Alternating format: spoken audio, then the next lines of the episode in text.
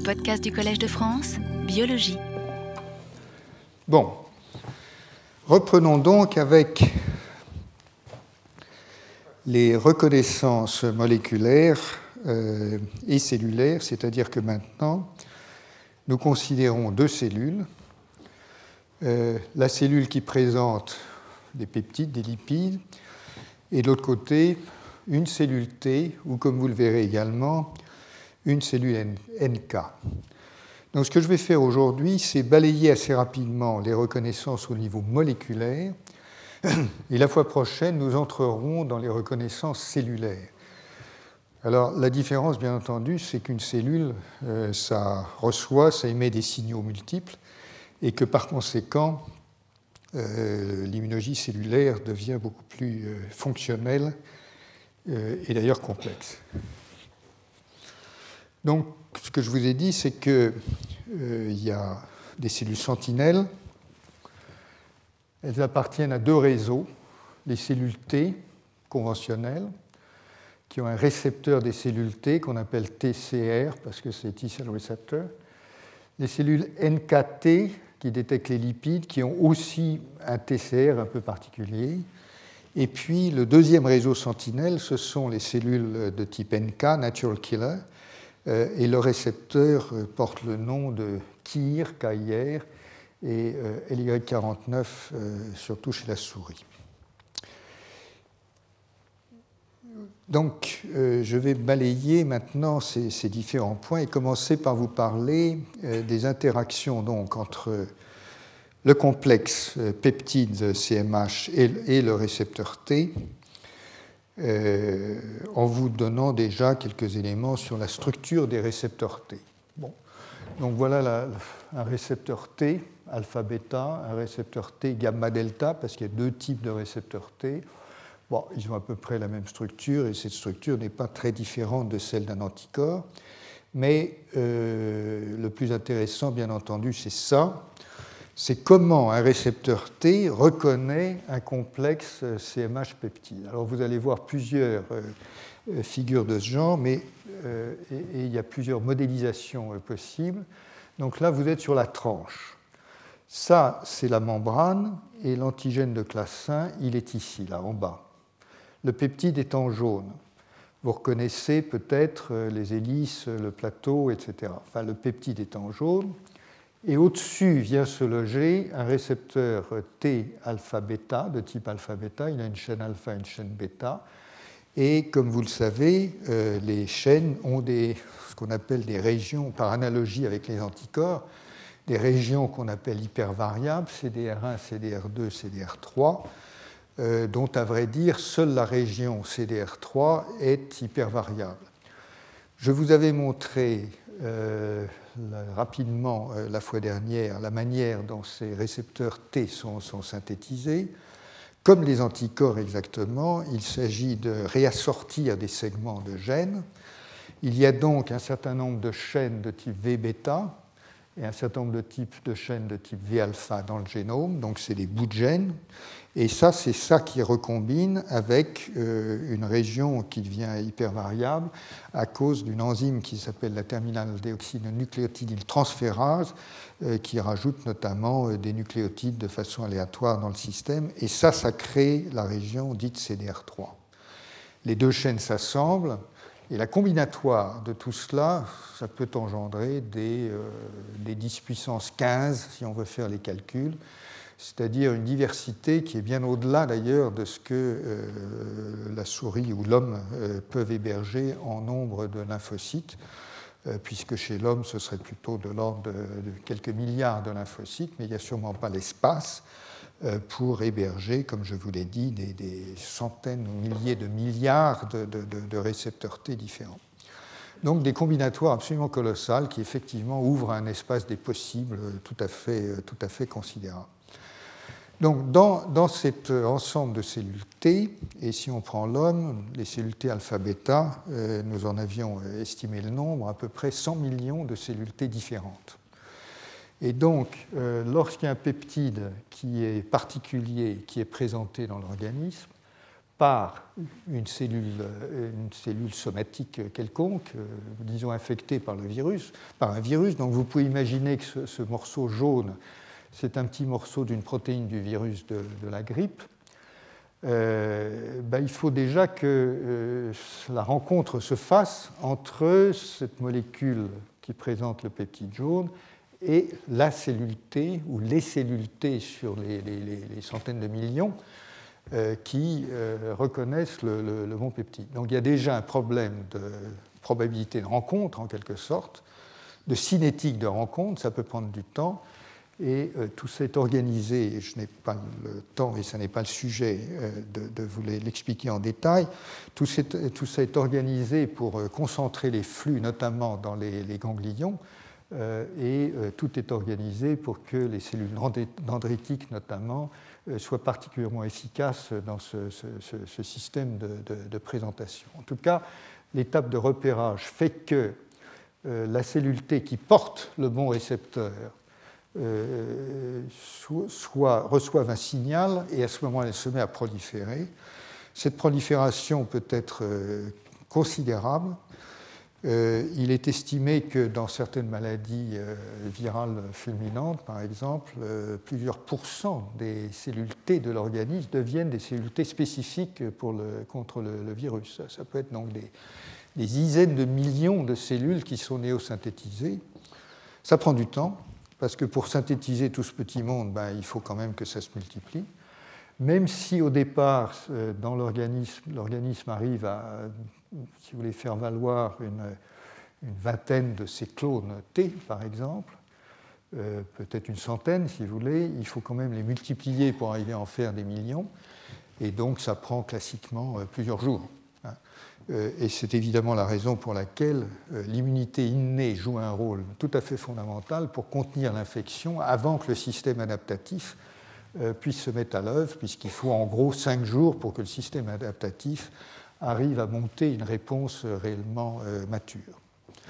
En tout cas, donc, voilà ce récepteur des cellules T. Il, est donc, euh, il reconnaît le peptide. Comment le reconnaît-il? Là, vous êtes, c'est une tranche ici qui essaie de mesurer les, empreintes avec euh, la région 3 alpha que vous voyez là, c'est la région CDR3, donc dite hypervariable de la chaîne alpha là la région euh, équivalente dans la chaîne bêta, et puis euh, l'ensemble des régions 1, euh, 2 et 3. et donc ça, c'est l'empreinte du récepteur T sur le, complexe. Alors voilà une autre image qui isole cette fois les deux chaînes alpha et bêta du récepteur T, et ça c'est l'image plus conventionnelle de ce que je vous ai montré jusqu'à présent avec les, deux hélices que vous voyez là, le peptide qui est à l'intérieur, le feuillet, euh, le plateau de feuillet, et puis les, chaînes V-alpha et V-bêta du récepteur qui sont posées sur cet ensemble. Ça, ce sont les, schémas généraux et euh, bien entendu, il y a eu euh, beaucoup de travaux qui ont été faits, beaucoup d'hypothèses qui ont été articulées en se demandant comment est-ce que ça peut fonctionner pour euh, pas mal de raisons. Deux raisons principales. La première, c'est que ben, il faut que le système T, le, récepteur, soit capable de reconnaître à peu près tous les peptides qui lui sont montrés. Hein. Donc il y a une diversité de structures, enfin il y a deux mondes de diversité qui, qui, doivent se reconnaître. Alors comment ça se passe? Est-ce qu'il y a des règles? Est-ce qu'il y a des structures communes? Est-ce que etc.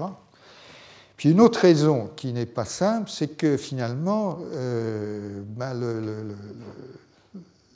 les antigènes majeurs d'histocompatibilité sont variables, puisqu'ils varient d'un individu à l'autre. Donc les cellules T qui sont en face, elles doivent faire face à un autre monde de diversité, qui est le monde de diversité des antigènes d'histocompatibilité eux-mêmes. Donc il y a problème des antigènes d'histocompatibilité en tant que molécules polymorphes, et deuxièmement, euh, ce qu'il présente, qui doit être évidemment reconnu comme spécifique. Donc, si vous voulez, la question, enfin les questions qui sont euh, nombreuses et, profondes, c'est euh, comment ça se débrouille, parce que finalement, c'est le même système de cellules T qui reconnaît toutes ces variations. Alors, on a commencé évidemment par les hypothèses les plus simples, et finalement, l'une d'entre elles, je vous les cite, c'est historique, puisqu'on sait maintenant que ce n'est pas juste, même si ce n'est pas totalement faux. Euh, la première idée, c'était de se dire, au fond, puisqu'il y a des régions hyper variables, CDR1, CDR2, CDR3, la plus variable de toutes, c'est CDR3. Donc il n'y a qu'à imaginer que les CDR3 reconnaissent le peptide et les CDR1 et CDR2 reconnaissent les molécules du complexe majeur d'histocompatibilité. Alors ça, c'était simple, c'était euh, joli, c'était élégant, mais ce n'est pas vrai parce qu'on voit très clairement que les molécules euh, d'histocompatibilité euh, sont en fait euh, reconnues et, le peptide par les, trois régions hypervariables. Donc il n'y a pas de séparation topologique de la reconnaissance et le, il y a quand même une certaine préférence que je vous montrerai pour les régions CDR3 concernant le, peptide, mais il n'y a pas de règle euh, claire. Il y avait une autre question qui avait été posée, c'est de dire, bon, ben, il y a aussi une autre euh, catégorie de reconnaissance, c'est qu'au fond, il y a deux catégories d'antigènes d'histocompatibilité, classe 1 et classe 2. Est-ce qu'il y aurait là aussi une sorte de règle structurale qui permettrait de discriminer, euh, de distinguer entre les deux? Donc euh, certains avaient imaginé que sur le CD, les molécules de classe 1, il y avait un positionnement diagonal et sur les molécules de classe 2, un positionnement orthogonal. Euh, ça n'est pas vrai non plus, ce n'est pas, pas, non plus la règle. Comment ça se passe? Ben, Ça se passe de façon beaucoup plus diverse. Et c'est une sorte de, nouveauté, si vous voulez, qui n'est pas fondamentalement instructive. Euh, mais la surprise, c'est que finalement, il n'y a, pas beaucoup de règles là-dedans. Et je vais vous montrer des exemples et ensuite essayer de, construire un peu là-dessus pour voir, euh, où ça va. Alors effectivement, euh, comme je vous l'ai dit, le, CDR3 interagit souvent avec le ligand, mais les deux autres régions hypervariables peuvent contribuer également à l'interaction donc pas d'interaction systématique. On trouve effectivement trois acides aminés sur les molécules de CMH, qui sont des acides aminés conservés, qui sont à peu près toujours contactés par le récepteur T, et qui peuvent donc peut-être jouer le rôle de pivot dans l'interaction. Euh, mais pour le reste, la surface euh, qu'on appelle la surface de contact, la surface enfouie, c'est-à-dire la surface entre les deux qui, est, oui, qui est enfouie, qui est dissimulée par la, formation du complexe, elle est variable, elle est assez large, entre 1200 et 2400 angstrom carrés, c'est assez grand. Mais quand on analyse ce qui peut être fait, puisqu'il y a pas mal de structures tridimensionnelles des complexes maintenant, lorsqu'on analyse la complémentarité des surfaces, c'est plutôt médiocre. Donc, si vous voulez, l'idée générale que c'est comme la clé, la serrure, euh, c'est l'idée qu'on a appris quand on était jeune à propos des anticorps, que l'anticorps reconnaît, etc. D'abord, ce n'est pas complètement vrai des anticorps, mais c'est sûrement pas vrai euh, des récepteurs T. Ce n'est pas vraiment un mécanisme de complémentarité euh, dans l'espace strict, en tout cas, qui fonctionne.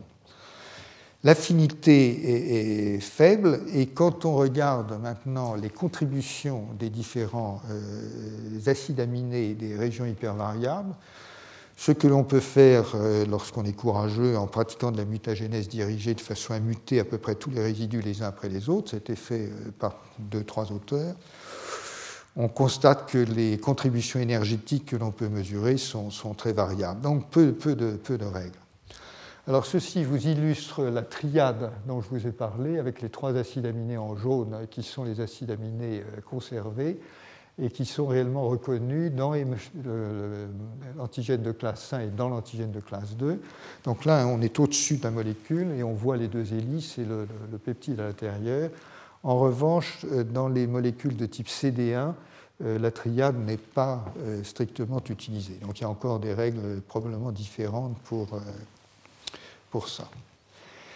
Alors, l'autre chose qui est apparue, et, je reviens à ce que, je vous avais dit, c'est qu'on euh, s'est fait au début l'idée de, structures assez rigides. Euh, la cristallographie, encore une fois, livre des résultats en quelque sorte rigidifiés par, construction, mais ce qui s'est fait dans le domaine, comme dans le domaine du MHC, mais beaucoup avec les récepteurs T, ça a été d'analyser plusieurs structures tridimensionnelles du même récepteur T interagissant avec différents complexes.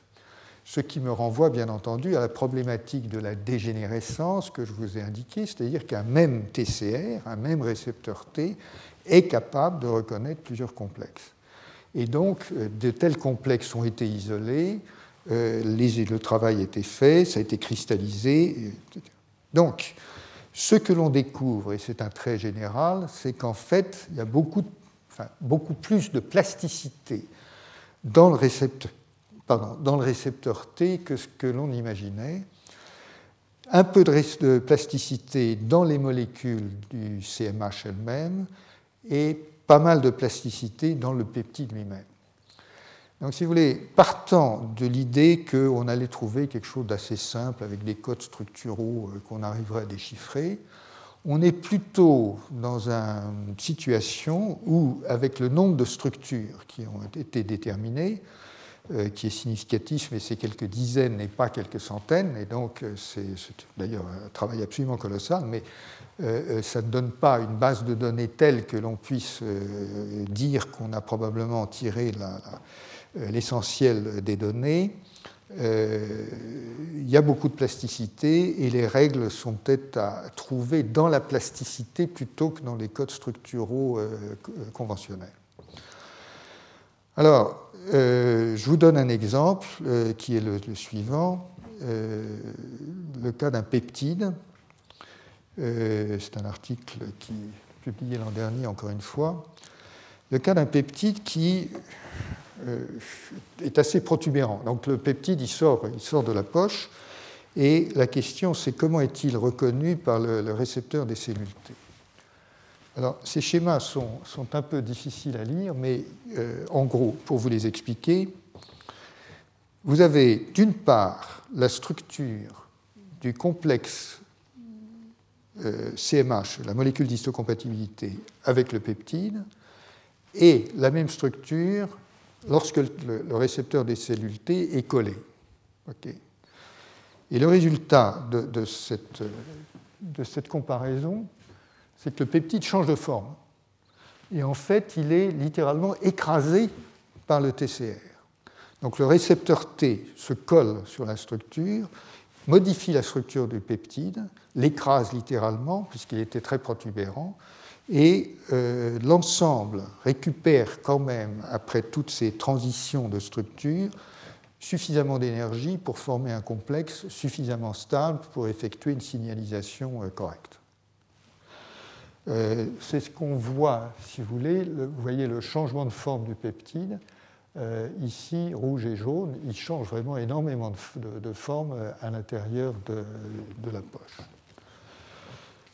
Alors, euh, un point qui est assez intéressant, c'est que la réponse T, la réponse des cellules T contre ce peptide avait un caractère qu'on appelle euh, de réponse publique. Alors public, ça veut dire quoi? Ça veut dire que quand vous prenez des individus qui ont le même HLA B35 en l'occurrence, et puis, vous analysez euh, la réponse euh, au virus Epstein-Barr, puisque c'est de celui-là dont, il est question. Euh, lorsque vous analysez les cellules T qui sont spécifiques, d'habitude, le monde de diversité est tel que chez des individus différents, vous ne retrouvez pas les mêmes cellules T. Ce qui veut dire que le système immunitaire, à plusieurs solutions pour le même type d'interaction. Donc il y a plusieurs TCR de structures différentes, de séquences différentes, qui peuvent reconnaître le même ensemble. Ce n'est pas tellement étonnant si vous imaginez qu'effectivement le potentiel de diversité est 10 puissance 15, hein, si, on accepte ce chiffre, il y en a, qui, il y en a qui, vont jusqu'à 10 puissance 18. Enfin bon, ce n'est pas tellement étonnant de penser qu'il y a plusieurs solutions possibles euh, pour le même type d'interaction. Mais pour certains, euh, pour certains antigènes, en tout cas, euh, ça n'est pas le cas. et ça n'est pas le cas pour celui-là. C'est-à-dire quand on regarde plusieurs individus qui ont le HLA B35 en question et qu'on on analyse les cellules T, on trouve des récepteurs T spécifiques qui ont à peu près tous la même séquence. Et c'est inhabituel. Donc les auteurs en question se sont posé la question pourquoi est-ce inhabituel? Et la réponse euh, à la question, c'est qu'en fait, la contrainte structurelle pour écraser le peptide dans la poche impose des, conditions de structure au récepteur T lui-même qui font que la solution est dans ce cas-là quasiment unique. Donc, euh, euh, cet aspect, si vous voulez, euh, éclaire curieusement des questions qui touchent à ce qu'on appelle, ce que certains appellent en tout cas l'immunodominance, c'est-à-dire comment se produisent les réponses T, pourquoi sont-elles soit diverses, soit très spécifiques, soit très très euh, semblables d'un individu à l'autre? Et là, il y a un élément de réponse que l'on pouvait peut-être prévoir, mais qui est ici euh, étayé de façon assez, assez convaincante. C'est que lorsque les réponses sont uniques, ben, c'est qu'en fait, il y a des contraintes structurelles dans le système qui sont liées à des particularités euh, significatives de la, de la reconnaissance. Euh, dans le cas des antigènes non classiques d'histocompatibilité, il y a beaucoup moins de données et euh, je crois que ce que je peux faire de mieux, c'est de vous montrer euh, les, grandes diversités de, stratégies de pontage qu'il y a lorsqu'on analyse à peu près toutes les structures disponibles, qu'il s'agisse d'antigènes de classe 1 classique ou d'antigènes non classiques pour lesquels il y a beaucoup moins de données. Les noms classiques, encore une fois, c'est, surtout les, antigènes euh, CD1, euh, parce que euh, la reconnaissance des lipides attire, beaucoup d'intérêt. Mais voilà essentiellement ce que je voulais vous montrer quand même, parce que c'est, assez, assez impressionnant. Voilà six structures, ok dans lesquels vous avez l'antigène d'histocompatibilité qui est en bleu et on ne figure que les deux hélices euh, alpha qui sont dessus euh, pour simplifier le schéma.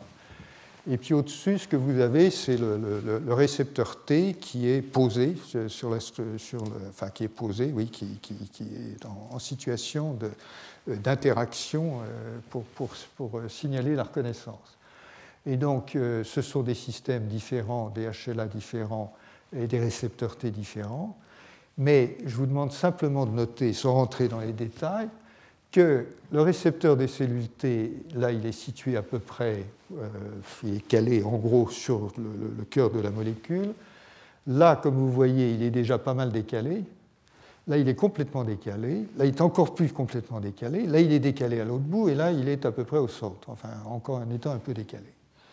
Donc, si vous voulez, j'utilise simplement ce, cliché pour vous dire que ce que l'on sait aujourd'hui des, stratégies de, pontage euh, du récepteur T sur les, molécules du CMH nous indique qu'il euh, y a beaucoup de diversité, beaucoup plus que je crois on, ne pouvait l'attendre, et euh, que la plasticité euh, des, structures euh, joue un, rôle, euh, joue un rôle important. Notamment, la boucle, enfin, les boucles qu'on appelle hypervariables, les boucles CDR3, sont assez plastiques et leur structure s'adapte en conformation, si vous voulez, pour coller, pour coller le mieux possible au, complexe. Ça vous explique incidemment qu'il n'y ait pas forcément une bonne complémentarité de surface, parce que ce qui compte, c'est finalement de bâtir une énergie d'interaction qui soit suffisante, même si incidemment elle est faible. Hein, ce sont des complexes de, faible euh, énergie d'interaction. Euh, et, visiblement, il y, a, beaucoup de, manières d'arriver à faire le, complexe. Alors, c'est un résultat que personnellement je trouve assez, assez surprenant. Euh, et qui nous dit qu'on est dans un espace moléculaire euh, complètement darwinien, si je peux dire, parce que euh, la manière dont tout ça est sélectionné ne dépend finalement que du résultat final.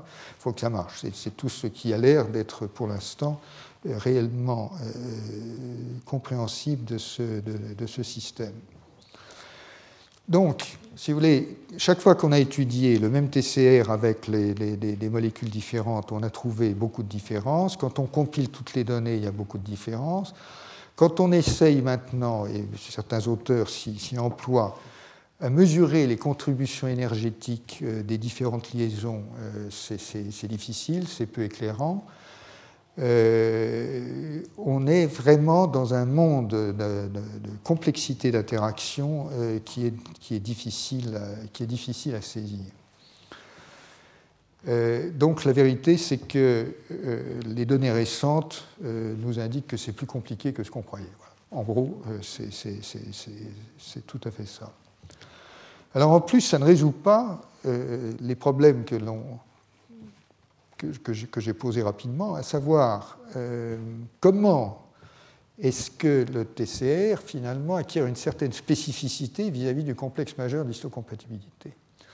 Comment les mêmes TCR peuvent reconnaître des complexes majeurs d'histocompatibilité différents? Est-ce que, par exemple, lorsqu'on lit les séquences des chaînes V qui sont dans le génome, et donc, euh, vous avez 70 euh, séquences de, gènes pour des segments V-alpha. Est-ce qu'à la lecture de ces séquences, on peut se dire, ben oui, elles ont été sélectionnées de façon à ce qu'il y ait une certaine congruence avec les allèles du MHC qui existent dans l'espèce, puisque tout ça se, se, remélange. Donc théoriquement, s'il y a une sélection qui s'est produite pour sélectionner des chaînes V-alpha et V-bêta qui reconnaissent le, CMH, est-ce qu'on arrive à en trouver la trace dans l'analyse des, séquences elles-mêmes? Comment est-ce que ça peut être sélectionné? La réponse, c'est qu'il euh, y a quelques vagues indications et qu'on ne sait pas trop bien faire non plus. Euh, dites-vous que la question scientifique, on peut en quelque sorte l'inverser et on peut se dire, mais au fond, pourquoi est-ce que le récepteur de cellules T ne reconnaît que des complexes formés par un peptide et les, molécules du complexe majeur d'isocompatibilité Pourquoi ça ne se comporte pas comme des anticorps? Après tout, il y a un monde de diversité de structures qui est d'une complexité, enfin d'une diversité pardon, à peu près équivalente à celle des anticorps. Quels sont les instruments structuraux, enfin les éléments structuraux inscrits dans la molécule qui font que ça ne reconnaît apparemment rien d'autre.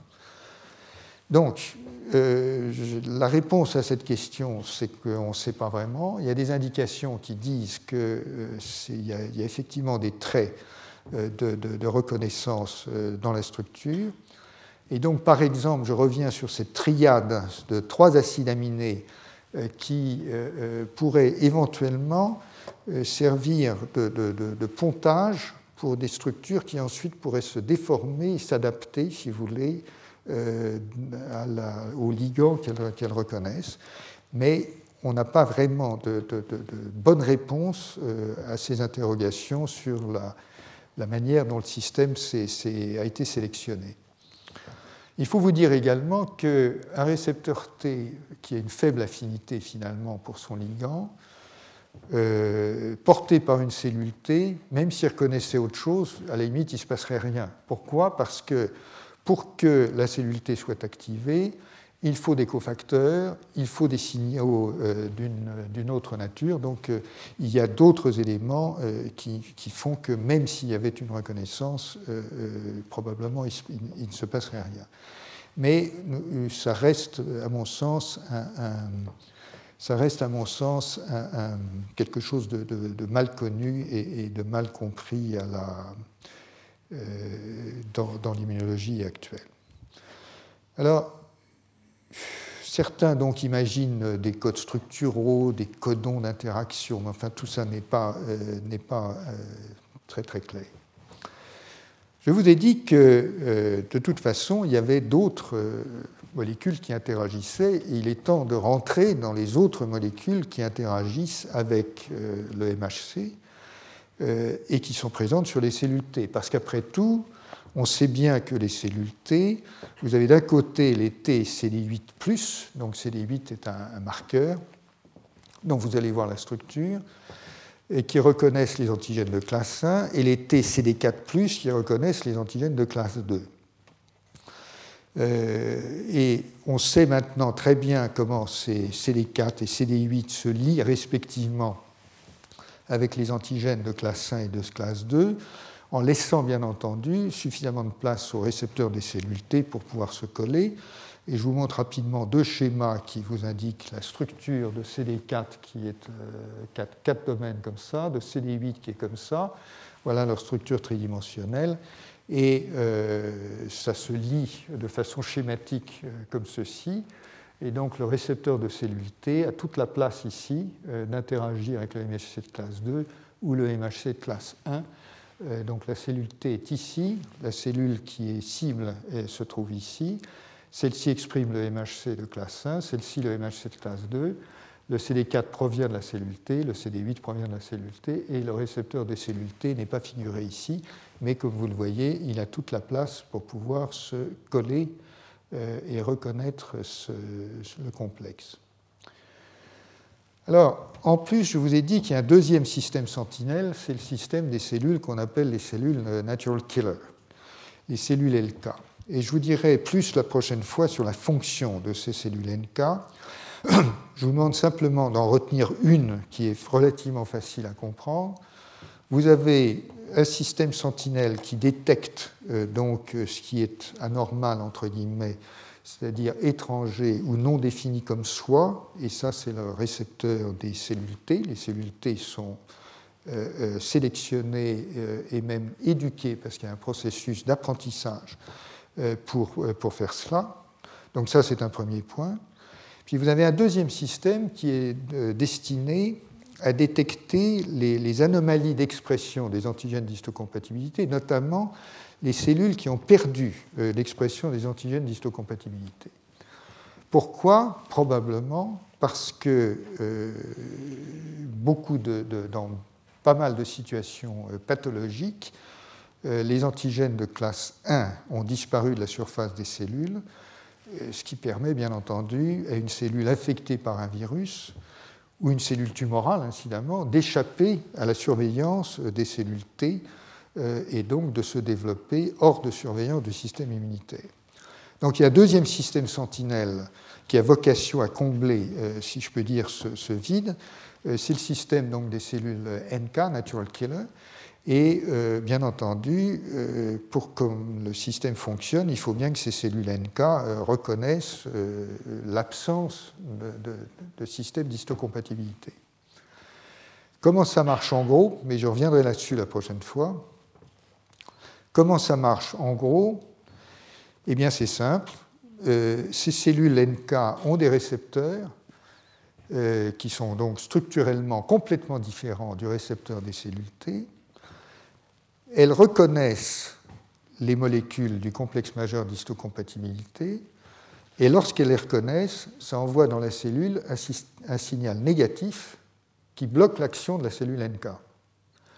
Donc elles sont en permanence bloquées par le signal négatif qu'elles reçoivent dès lors qu'elles flairent, si je peux dire, une molécule de complexe majeur d'histocompatibilité sur la cellule. Donc quand une cellule est normale, une cellule NK s'approche, elle renifle, elle voit qu'il y a du MHC, elle fait rien. Elle s'en va, elle va voir ailleurs. Quand elle s'approche d'une cellule qui n'a pas de complexe majeur d'histocompatibilité, à ce moment-là, elle s'active automatiquement parce qu'elle n'est plus inhibée elle détruit la cellule euh, qui n'a pas le complexe, euh, les molécules de classe 1. Voilà de façon extrêmement simplifiée, et encore une fois, je reviendrai là-dessus la prochaine fois, de façon extrêmement simplifiée, comment euh, fonctionne euh, basiquement ce système des cellules NK. Alors, je vais utiliser cet exemple pour vous donner deux, points qui sont les suivants. Le premier, c'est qu'il ben, y a des récepteurs d'un type différent qui lient les, molécules du CMH de façon différente, bien entendu. Et donc, ce sont des modes d'interaction qui sont différents, qui utilisent d'autres sites sur le complexe majeur d'histocompatibilité. Le récepteur reconnaît le haut et ces molécules reconnaissent plutôt les bords, si vous voulez. Et euh, il y a des systèmes donc particuliers pour, pour, pour faire ça. Euh, et avant de vous les montrer, je voudrais appeler votre attention sur un, phénomène qui euh, a été documenté justement grâce à ces, ce, type de, récepteurs c'est qu'en fait, comme les molécules de classe 1 sont exprimées sur à peu près toutes les cellules de l'organisme, beaucoup de cellules de l'organisme, presque toutes, les molécules, euh, les, cellules NK, euh, expriment elles-mêmes des molécules de classe 1. Mais elles expriment en plus des récepteurs qui doivent reconnaître des molécules de classe 1 sur une autre cellule. Donc la question, c'est pourquoi est-ce qu'elles ne les reconnaîtraient pas sur la cellule NK elle-même? Donc dans un cas, on est dans les interactions qu'on appelle en trans, c'est-à-dire que ce sont des interactions entre deux cellules, mais dans l'autre cas, on se pose la question de savoir s'il est possible qu'il y ait des interactions en cis, c'est-à-dire que deux récepteurs de la même cellule interagissent. Alors bien entendu, lorsqu'on a dit ça, on pose un problème qui est structural, structural pardon, puisque euh, il faut qu'il y ait assez quand même enfin, faut que ça puisse se produire topologiquement. Il faut donc qu'il y ait suffisamment de souplesse peut-être pour que des associations puissent se produire. Et par exemple, il est admis qu'un euh, récepteur T euh, n'a pas la souplesse structurale nécessaire pour pouvoir se tordre en quelque sorte et reconnaître le CMH sur la même cellule. Mais il se trouve que ce n'est pas le cas pour euh, certains des récepteurs des cellules NK, et donc je vais vous le montrer euh, très rapidement. Euh, voilà donc ici un récepteur qui s'appelle LY49, qui dispose d'une tige longue et souple, de telle sorte qu'en en fait, il peut se coller sur le côté de la molécule de classe 1 sur la surface de la cellule NK elle-même. Alors, euh, il y a d'autres systèmes et d'autres récepteurs euh, qui, peuvent donner ça, mais je, vous donne en gros le, résultat net de, cette opération. Dans euh, certains types de cellules NK, dans certains haplotypes, puisque ça peut varier, puisque le, le CMH est polymorphe, etc., etc., on estime que euh, la moitié ou les trois quarts des molécules de classe 1 de la cellule NK sont en fait bloquées par l'interaction en 6. Du coup, euh, c'est un système qui permet une sorte de régulation euh, du nombre de récepteurs qui sont disponibles pour l'interaction en trans. Et ça a été modélisé de, différentes manières. Et pour des raisons que je n'ai pas le temps de vous expliquer, euh, il semble que ça puisse conférer en fait une sensibilité accrue euh, au dispositif parce qu'il y a des boucles de, régulation qui opèrent et qui font que bien que le nombre soit réduit, le seuil de détection devient euh, plus précis. Donc en ce sens, la sensibilité est accrue. Donc retenez simplement qu'il y a des mondes de structure sur des cellules différentes ces mondes de structure peuvent se, reconnaître euh, de différentes manières, mais qu'après tout, euh, il y a une certaine souplesse et euh, qu'il peut y avoir des, surprises. Donc je vous indique une autre surprise ici, qui est la suivante. C'est, ça, c'est le récepteur de la transférine. Et ça, c'est une molécule de classe 1 non classique qui, intervient dans le transport du fer et sa mutation est responsable de la, maladie bien connue de l'hématochromatose. Donc, euh, apparemment, elle se colle au récepteur de la transférine, des deux côtés, euh, comme ça, et vous voyez que la, molécule de classe 1 est forcément, dans ce cas-là, littéralement couchée sur la membrane, alors que normalement, elle est perpendiculaire à la membrane. Donc, des diversités de structures, euh, parfois inattendues.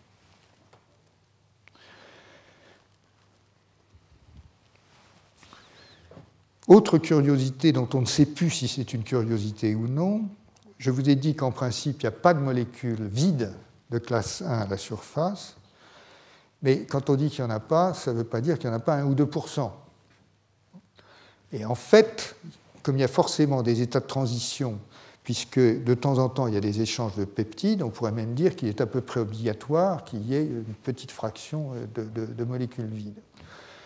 Et ça, ça m'a rappelé simplement, parce que c'est une vieille saga de l'immunologie qui date d'il y a 15 ans, qu'il euh, y a un certain nombre d'années, il a été bien documenté, et donc j'ai revu ces, papiers, et je, pense qu'ils restent solides. euh, il est bien documenté que des molécules de classe 1 qualifiées à l'époque de vide interagissent avec le, récepteur de l'insuline et interviennent dans la, réaction, la réaction enfin, dans l'hypoglycémie qu'on peut déclencher chez la souris avec un anticorps dirigé contre un segment de, molécules du MHC de classe 1. Donc tout ceci pour vous dire que euh, tout ça, euh, où en sommes-nous? Puisque aujourd'hui j'en aurais terminé, comme je vous l'ai dit, avec euh, la biologie moléculaire un peu, un peu lourde. Et nous rentrerons maintenant dans la fonctionnalité, un peu plus dans la fonctionnalité cellulaire on est devant des mondes de structures qui sont plus compliqués, pour moi en tout cas, que ce que l'on imaginait, que ce que j'imaginais. C'est plus compliqué parce qu'il faut penser différemment les structures comme des systèmes plus, souples, plus adaptables. Les concepts habituels euh, qu'on utilisait, de, encore une fois, de, globalisant, euh, de constantes d'association, de dissociation, etc., sont insuffisants euh, pour éclairer ce qui se passe. Et en plus, ce monde de structure est, beaucoup plus complexe sur un autre plan, c'est qu'il y a énormément d'interactions à la surface des cellules que l'on n'a pas encore imaginées ni visualisées. J'y ai fait allusion avec le CD4 et le CD8. En réalité, on ne peut pas fonctionnellement concevoir l'interaction entre le récepteur T et le complexe MHC peptide sans penser l'interaction avec les cofacteurs, dont CD4 et CD8 sont des, exemples euh, très très pertinents et importants, mais ce ne sont pas les, seuls exemples. Et donc en réalité, ce qui se passe à la surface des cellules, c'est qu'il y a des jeux extrêmement complexes d'interaction avec euh, généralement en trans, mais également en cis entre des molécules. Euh, et d'ailleurs, euh, l'une des pistes les plus intéressantes de travail qui est aujourd'hui, c'est l'étude de ce qu'on appelle les synapses immunologiques. Et ces synapses immunologiques sont des agrégats de molécules spécifiques qui relient effectivement, qui, interviennent fonctionnellement dans l'interaction entre deux cellules. Alors, je vais vous montrer. Oui? Non, non on parle de synapse immunologique, et c'est le, terme qui est convenu dans la, profession. Euh, pour, euh, l'une des raisons pour lesquelles le terme de synapse a été employé, euh, c'est que, d'abord, le terme générique veut simplement dire une zone d'interaction entre deux cellules. Donc, mais deuxièmement, curieusement, on a retrouvé dans certains types de, synapses immunologiques euh, une ou deux euh, protéines qui interviennent dans les synapses du système nerveux. Donc euh, ça a légitimé ce qui pourrait passer pour un abus de, langage. Alors, si j'arrive à faire fonctionner ça, je voudrais vous montrer.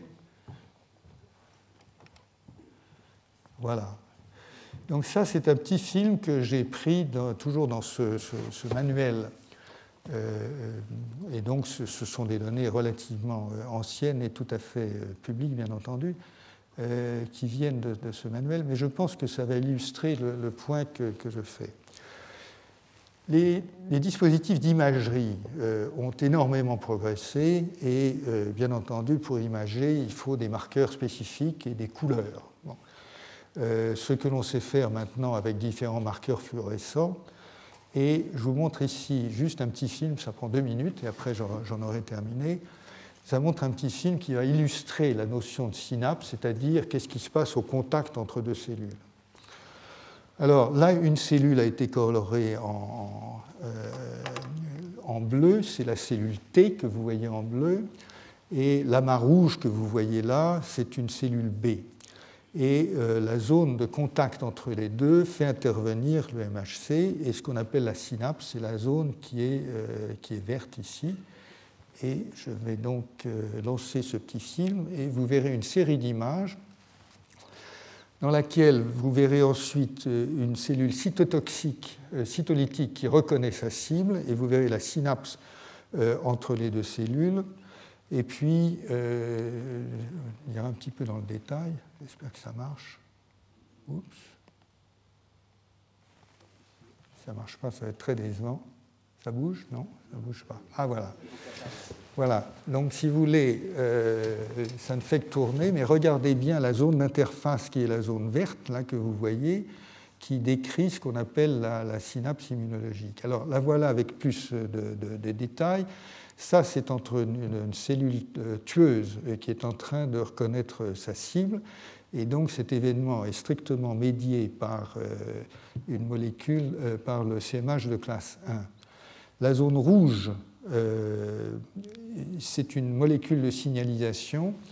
Donc c'est la molécule qui va recevoir le signal qui est transmis par le récepteur T et qui va en fait déclencher l'apoptose dans la cellule cible. Donc la zone de signalisation, vous la voyez, elle est, elle est, beaucoup plus petite, et vous avez une zone de sécrétion par laquelle les granules cytolytiques qui sont en bleu vont pénétrer dans la cellule cible. Donc voilà ces granules cytolytiques qui s'approchent d'ailleurs de la surface dans le, temps de ce, petit film. Alors, ce que vous verrez à la fin, c'est. Euh, donc voilà, on, voit bien la synapse et ses différents anneaux. Et là, ce que vous voyez, c'est qu'il y a une cellule euh, dans le fond, là. Euh, vous ne la voyez pas bien, mais là, ce sont deux cellules tueuses avec deux synapses qui attaquent la même cellule pour, pour la tuer.